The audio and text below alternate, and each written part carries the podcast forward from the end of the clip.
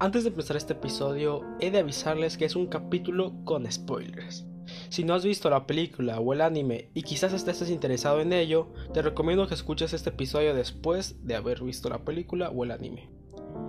Bueno, ahora sí, sean bienvenidos a un episodio más de este ya su podcast favorito, que Miraflor, es el tercer episodio de esta temporada y como ya vieron el título, os traigo un, un, capítulo muy, muy, muy bueno. La verdad que muy bueno. Y pues como última advertencia, va a haber spoilers. Así que si no han visto la película y la quieren ver, pues no escuchen este episodio todavía. Pero si no les importa, pues escúchenlo, la verdad. Yo no tengo problema con eso. El día de hoy hablaremos de la última... Bueno, creo que ya la última, si todo sale bien, la última película de este anime que todos amamos, Evangelion. La película que hablamos hoy es Evangelion 3.0 más 1.0 Thirst Upon a Time.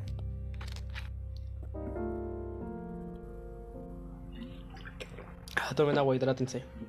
Esta es, la, esta es la cuarta entrega que nos trajo el director Hideo, Hideaki Anno. Lo sé, no es un albur, así se llama, Hideaki Anno.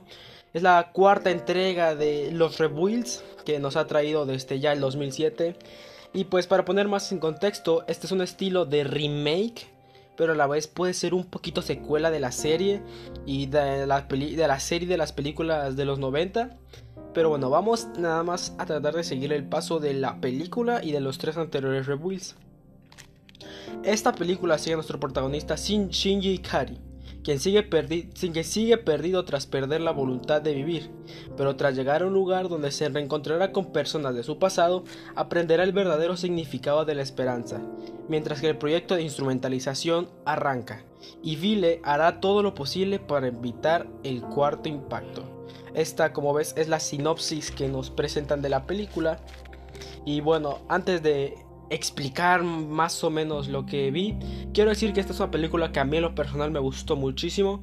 Yo soy muy muy fan de este anime y me gustó este final que, le pusieron a la película. Me gustó que se tomaron el tiempo quizás de desarrollar a los demás personajes, que sí quizás ocupábamos más saber de ellos y a mí me gustó mucho la película, independientemente de todo lo demás. Bueno, Ahora sí vamos un poco con la explicación más que nada, porque quiero tomar un poco de la explicación de la película, porque al final de cuentas esto es Evangelion. ¿Alguien entiende Evangelion? ¿Alguien realmente entiende 100% Evangelion? No. Quiero más o menos explicar de cómo estaba la cosa y de... Y de... Más que nada explicar el significado al final de cuentas. También la diferencia que este no es la primera vez que sabemos que acaba Evangelion. Sabemos que hay una película que se llama El final de Evangelion. Que sí es verdad que quizás el director sobre todo no estaba conforme con lo como había terminado su, obra pasada. Entonces aquí tenemos una nueva entrega. A diferencia del anterior final, o sea, de The End of Evangelion, aquí Gendo Ikari quería llevar a cabo el proyecto de instrumentalización, perdón, se me trabó la lengua, instrumentalización humana para regresar a los humanos a su forma original y que se volvieran todos uno mismo. Pero además de eso, Gendo quería revivir a su esposa. Para eso sabíamos que ocupaba revivir. Para ocupar a su esposa, ocupaba a Adán y a Lilith, que son básicamente los dos creadores de la humanidad que en Evangelion.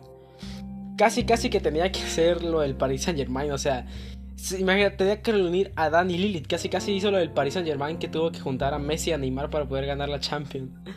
Bueno, ya dejando un lado fuera el tema de fútbol, este plan, al final de cuentas, todos sabemos que sale mal porque este tenía que, juntar las dos almas, que las juntó al final de cuentas en un portador, que todos sabemos que es Rey, que técnicamente Rey es un clon de su esposa misma, pero al final de cuentas Rey decide darle la oportunidad de escoger si se causaría el tercer impacto a Shinji en la película The End of Evangelion. Ya para esta película, después de casi, después del casi tercer impacto, este Misato Bebe y Kaji Sí, Misato Bebé es mi personaje favorito de, Evangelion, por si no sabían. Descubren que lo que realmente quería Nerf era, era eso, prácticamente acabar casi casi con la humanidad y revivir a, la esposa de, de, Gendo. Entonces ahí es prácticamente como todos sabemos que era Vile, esta organización que en sus pocas palabras va contra Nerf. En esta película vemos el impacto, algo llamado el impacto artificial. El impacto artificial es un impacto creado por ellos mismos.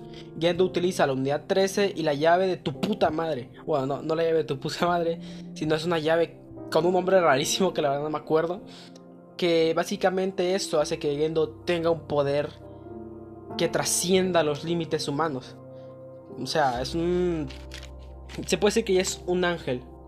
Es, esto lo, lo comprobamos, no sé si nos recuerdan que hay una escena en donde Ritzko le pega un tiro en la, en la cara, le hace un hoyo, le destroza toda la cabeza y este, no manches, se queda así como si nada, ni se inmuta. Y pues como decía, prácticamente ya Gendo tiene el poder de un ángel al final de cuentas. Tomen agua, hidrátense. Ok, según Gendo, él quiere revivir a Yui para...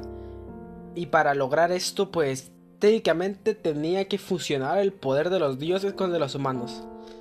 Y se tenía que entrar a un lugar que, si no me equivoco, se llamaba el antiuniverso, exacto. Para este punto, como ya podrán verlo hasta mi forma de explicarlo, me acordé que estamos viendo Evangelion y que tarde o temprano iba a dejar de entender lo que realmente estaba pasando. Porque... Ah, dioses, hermanos, antiuniverso, es difícil de asimilar. Pero bueno, ustedes se preguntarán, oh, pero ¿qué es el antiuniverso? Bueno, aquí se los explico rápidamente. Prácticamente es un mundo imaginario, donde tú todo lo que imaginas puede suceder. Por eso Gendo quiere crear un mundo donde él se pueda reencontrar con Yui. Prácticamente, un mundo perfecto prácticamente para él. Y al final de cuentas quiere también crear un mundo para los humanos. Ya para este momento ocurre lo que dijo Danny en algún momento. Danny es un rapero muy famoso. Ocurrió literalmente la que nadie pensaba que iba a pasar. Shinji por fin, después de quién sabe cuántos momentos, decide subirse a un Eva. Así es, por fin su propia cuenta, él dijo, a la verga, me subo un Eva. Y porque quiero. Y se fue a enfrentar a su padre.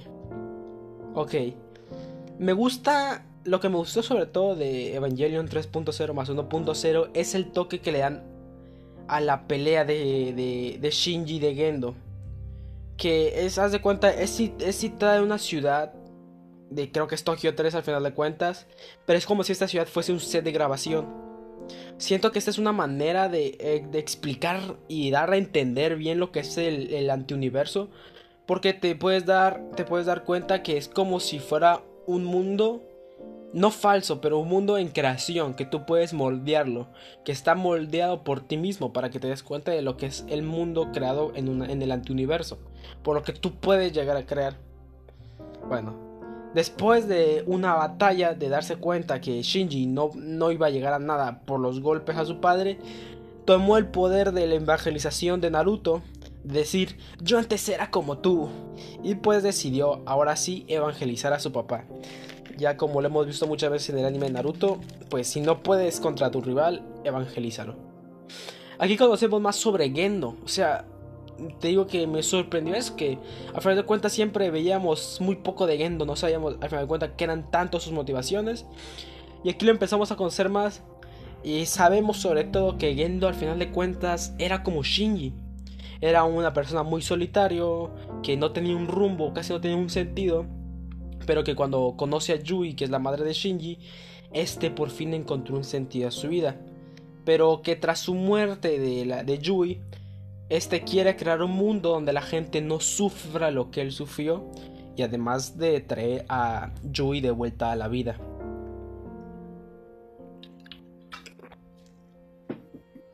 Aquí es donde Shinji le dice a su padre que debería quererlo a él y a sentirse orgulloso de él, ya que al final de cuentas Shinji tiene una parte del alma de, de Yui dentro de él. Y que Gendo realmente debería estar orgulloso de Shinji. Porque, porque al final de cuentas fue una persona que siempre estuvo solo. Pero a diferencia de su, padre, casi casi que él se pudo desarrollar por sí mismo. Claro, con la ayuda de otras personas igual al final de cuentas.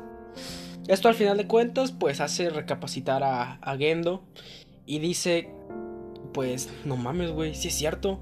Si es cierto, güey, a la verga. Si es cierto, güey. Así como que, what the fuck. Y acepta a su hijo al fin.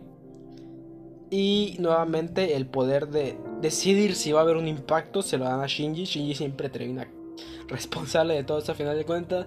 Pero me gustó esto porque al final de cuentas evoluciona la relación padre-hijo y por primera vez Gendo puede ver a Shinji a la cara, no como antes que literalmente lo abandonó y solo lo buscó cuando quería algo de él. Al fin esta relación padre-hijo se pudo hacer sólida, se pudo hacer verdad, aunque sea por un pequeño momento, se sintió la relación padre-hijo. Ok, al final de cuentas, pues como ya les dije, Shinji este, utiliza, no, no utiliza, le dan el poder de decidir si, si hacer el, el, el, hacer el impacto. Pero ah, para acordarnos a este momento, Shinji estaba en el antiuniverso. No sé si ya, si se los dije. Pero Shinji estaba para este momento en el antiuniverso. Este utiliza la lanza de gallos. Que esto es gallos, gallas, ¿cómo se llame? Ustedes se preguntarán, oh, pero ¿cómo hicieron esta lanza? Pues bueno, sí, esta, este argumento está un poco sacado de casualidad en la película, sí, sí me sorprendió de qué casualidad que, que tuvieran esto a la mano. Pero bueno, este está hecho, pues ahorita le explico más o menos de qué está hecho, de la nave de Vile, en la que iban todos los de esa organización y al final de cuentas Misato si mi Misato Bebé decide sacrificarse pues para poder crearla con la columna vertical de la, de la nave. Y así es, amigos míos, como me tocó ver morir por segunda vez a mi personaje favorito de Evangelion. Ya, las dos muertes me, me pegaron a mi corazoncito. Pero al final de cuentas hizo lo mismo que Kai, como Kai se sacrificó en la película anterior. Aquí llega un momento que para mí sí fue de los que marcó de decir, este es el mejor final que le pudieron dar a Evangelion. Y aquí les va porque, porque Shinji por fin recapacitó. Una, utilizó su poder de, de, poder estar en el anti en el anti universo y poder hacer el mundo que él quiera y fue al final de cuentas con las personas que sentían casi lo mismo que él, que fueron con los otros pilotos de los Evangelios. Le preguntó a cada piloto cómo sería tu mundo ideal. O sea, no, no así literalmente fue, oye, güey, ¿cómo sería? No, ya en la película saben cómo fue. Y cada quien pues le fue diciendo que es un mundo diferente, Rey, Kaguru, este, Asuka. Pero al final de cuentas todos tenían algo en común en ese, en ese, en ese, en ese mundo ideal. Y es que para los tres y para Shinji, al final de cuentas te das que el mundo perfecto es un mundo sin Evangelion, es un mundo sin Evas. Que es lo que todo, cada piloto de Evangelion realmente necesitó en su momento, un mundo sin Evas.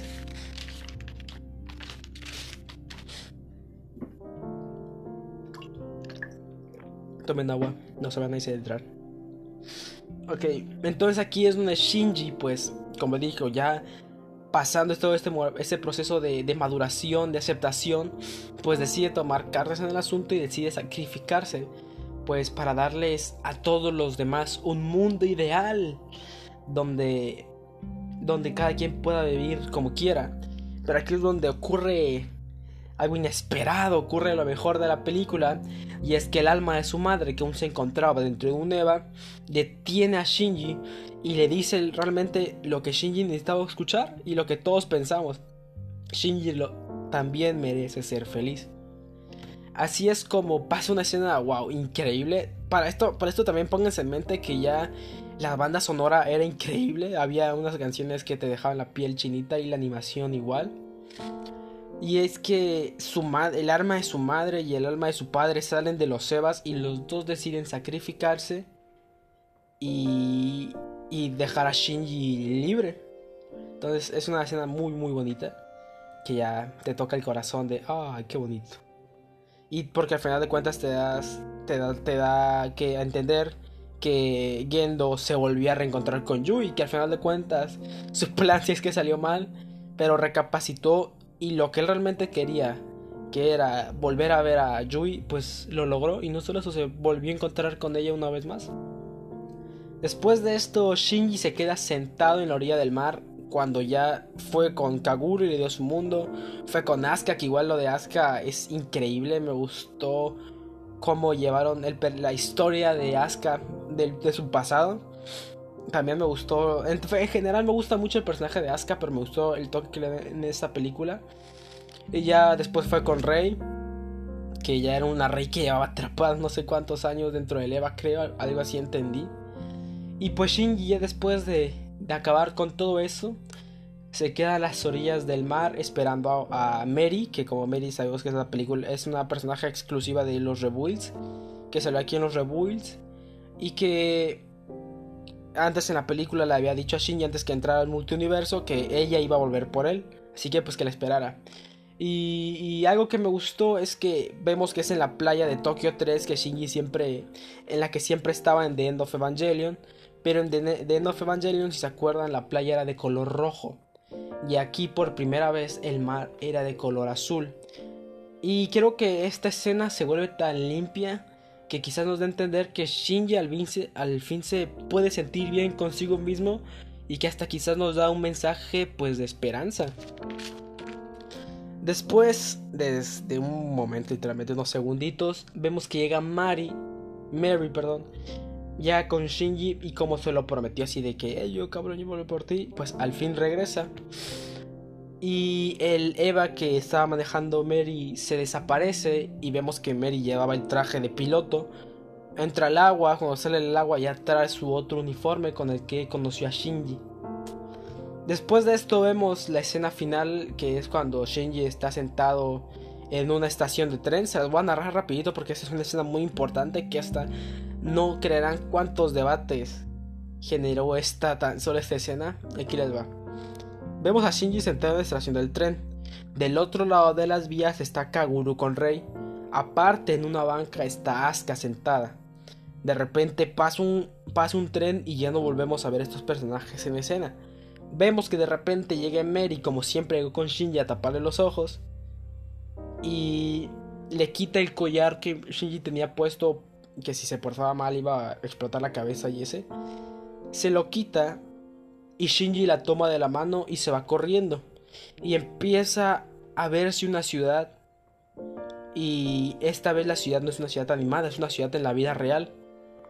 Y esta, esta, esta escena tiene mucho, mucho significado, tiene demasiadas explicaciones de lo que quizás nos quería dar a entender al final de cuenta el director de esto.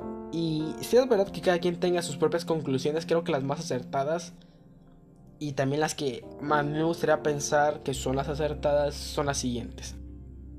Pongan atención. Es más, voy a tomar agua para decírselas. Ok. Para empezar, es claro que este es el mundo de Shinji. Eh, que es el mundo que él mismo creó y y para pues estar feliz al final de cuentas. Así que es el mundo que creó en el antiuniverso. 2. Para él mismo ver a sus amigos ya vestidos de civil, platicando y saber que ya no, ya ni siquiera lo ven a Shinji, es una persona que no es para él, eso le da paz porque al final de cuentas sabe que cada quien pudo hacer su propia vida. Si es verdad que no son los, sus amigos reales, les, le, puede llenar de, le puede llenar simplemente que ellos ya estén bien, ya no tengan que estar piloteando un EVA y ya no tengan esas preocupaciones, esos problemas que antes tenía. Bueno, después, este. Shin, la, ¿Qué pasa con Shinji Mary? Para empezar, te das cuenta que esto otra vez no es el mundo real, es el mundo que Shinji creó porque ya Shinji Mari ya está en una forma de adultos slash jóvenes. Si sabe, todos los que han visto Evangelion saben que esto no se puede hacer ya que el, cuando tú piloteas un EVA, tu cuerpo ya no puede evolucionar. Que si es verdad que Mari creo que en Evangelion le tendría como 48 años y seguía, se seguía viendo como un adolescente. Al fin, después les voy a explicar más o menos mejor por qué que ya es obvio prácticamente, pero lo voy a explicar más o menos bien porque se completa con un punto más adelante. Hay un momento que creo que igual esto también fue más para el fanservice. Y es que pues te dan a entender que Shinji y Mari pues al final de cuentas se van a quedar juntos. Porque recordemos que este no es una Mari creada solo para el mundo de Shinji, sino que al final de cuentas es la Mari real que se quedó con Shinji en su mundo. Eh, sí creo que sí te dan a entender por qué Mari y Shinji pues quedan siendo pareja. Te dan a entender que Mari y Shinji quedan, como pareja. Después Mari le quita el, collar a, Shinji que esto se puede significar que él también ya es libre, que puede hacer prácticamente lo que él quiera y que nadie más le va a decir qué hacer como antes lo, lo hacían prácticamente. Después, el mundo real, ver que, bueno, para empezar que Shinji se vaya con Mary significa eso, que quedan juntos a final de cuentas. El mundo real significa casi casi que lo mismo no, no, lo mismo, pero se complementa con lo de que ya no son adolescentes. Significa que este es, al final de cuentas, un mundo sin Evas. Un mundo donde Shinji ya nunca tendrá que subirse a un Evangelion prácticamente. Y al final de cuentas, en un mundo sin eso, es un mundo donde Shinji ya al fin puede ser feliz. Ya no está atado quizás a, uno de los pesares que más lo tenían preocupado. Y sabemos que al final de cuentas quedó bien con casi todas las personas con las que tenía relación. Entonces yo creo que ya es un, es un ciclo que Shinji puede decir que tiene todo para ser feliz. Y pues siento que eso es lo que al final de cuentas queríamos ver en el final de Evangelion. Bueno, pues creo que eso fue todo por hoy. Espero que les haya gustado. Aunque eso sí, les voy a hablar de una última cosa. La verdad que lo tengo que decir, lo tengo que decir. Pues, no quiero agregarlo, pero sí lo voy a decir pues cuando como muchos de, de nosotros al ser muy fan de algo estamos en grupos de así de esta, de esta cosa. Y cuando yo me metí a ver a Facebook y a Twitter, muchos decían que Shinji no se merecía quedarse con Mary, no debía, mejor dicho, quedarse con Mary, sino con Mary, con la relación Shinji y Mary no se, nunca se evolucionó, o sea, literalmente se ven juntos, eh, comparten escena solo como en cuatro o cinco veces decían, se puede haber quedado con Asuka, se puede haber quedado con, con Rey, se puede haber quedado hasta con Kaguru. Pero aquí les voy a decir por qué es la mejor opción, este, al menos Mari, y por qué no es buena opción Rey y Asuka. Más que nada. Bueno, para empezar, los que querían que si tú querías que Shinji se quedara con Rey, eres un maldito enfermo porque no mames, esa madre sería incesto. Técnicamente Rey es la copia de su madre y obviamente Rey se sentía atraída por, por Shinji porque hasta creo que lo dijo Asuka en la película. Todos los clones de Rey están, están hechos para sentirse atraídos por Shinji al final de cuentas. Entonces, pues no, güey, obviamente con Rey no se iba a quedar. Y con Asuka, pues aquí sí es donde se hace el verdadero debate si se debía quedar con Asuka o no. Con Asuka sí es verdad que en una escena ellos dicen que antes se gustaban, pero antes, antes se refiere casi casi que cuando se conocían. Si es verdad que en las películas y en la serie se dan a entender que ellos se gustaban. Pero seamos sinceros, Asuka era bien, eh, Asuka era bien pinche culera con Shinji, la verdad. Lo trataba horrible. Pero, y no solo eso hablando en, en, en, poco de mame, así hablando en serio, poniéndonos a analizar a Asuka y a Shinji, Asuka era una persona que para empezar presionaba mucho a Shinji porque, porque al final de cuentas Asuka y Shinji eran muy similares. Y se quejaba que Shinji fuera tan quejalón y fuera tan sumiso con los demás. Y al final de cuentas Asuka y Shinji buscaban casi lo mismo una persona que, más allá de los tratar de cambiarlos, aceptara como eran y los comprendieran. Por eso es que técnicamente al final Asuka se queda con Kensuke. Y es mejor que Shinji se quede con Mary porque Mary es una persona que sí puede, no está, para empezar, desde que te ven, que te enseña la relación Shinji y Mary, Mary nunca estuvo interesada en algo más que Shinji, simplemente lo vio y le cayó bien sin saber quién era prácticamente. Entonces Shinji se merece más a Mary, por así decirlo, merecer. Este es porque Shinji al final de cuentas ocupa una persona que lo escuche y que lo comprenda y que lo entienda. Más o menos como lo que sería un amor de una madre, ya que Shinji nunca tuvo una madre. Entonces se puede entender que Asuka nunca hubiese quedado bien con Shinji. No debió haber quedado con Shinji. Así que el que crea que Shinji era mejor con Asuka es porque es un pendejo. Perdón. Yo sigo diciendo que es muy bueno que se haya quedado con Mary. Y además, seamos sinceros, Evangelion no queda. no queda, no, no creo que lo más importante sea con quién se quede en una relación amorosa nuestro protagonista. Pero, en fin. Ahora sí ya voy a salirme de ese papel de fan tóxico. Y bueno, quiero decir por último que Evangelion es mi segundo anime favorito. Y sí me encantó que le dieran este final porque al final de cuentas merecía un final mejor. Si es verdad que nosotros como fans a veces diremos, no, estaba mejor como acabó en la serie. O quizás como acabó en The of Evangelion, no había mejores rebuilds. O muchos simplemente no les gustó ninguno. O otros dicen, como yo, el mejor final que le pudieron dar es este. Pero seamos sinceros. Este es el final que Hideaki Anno le quería dar a su obra.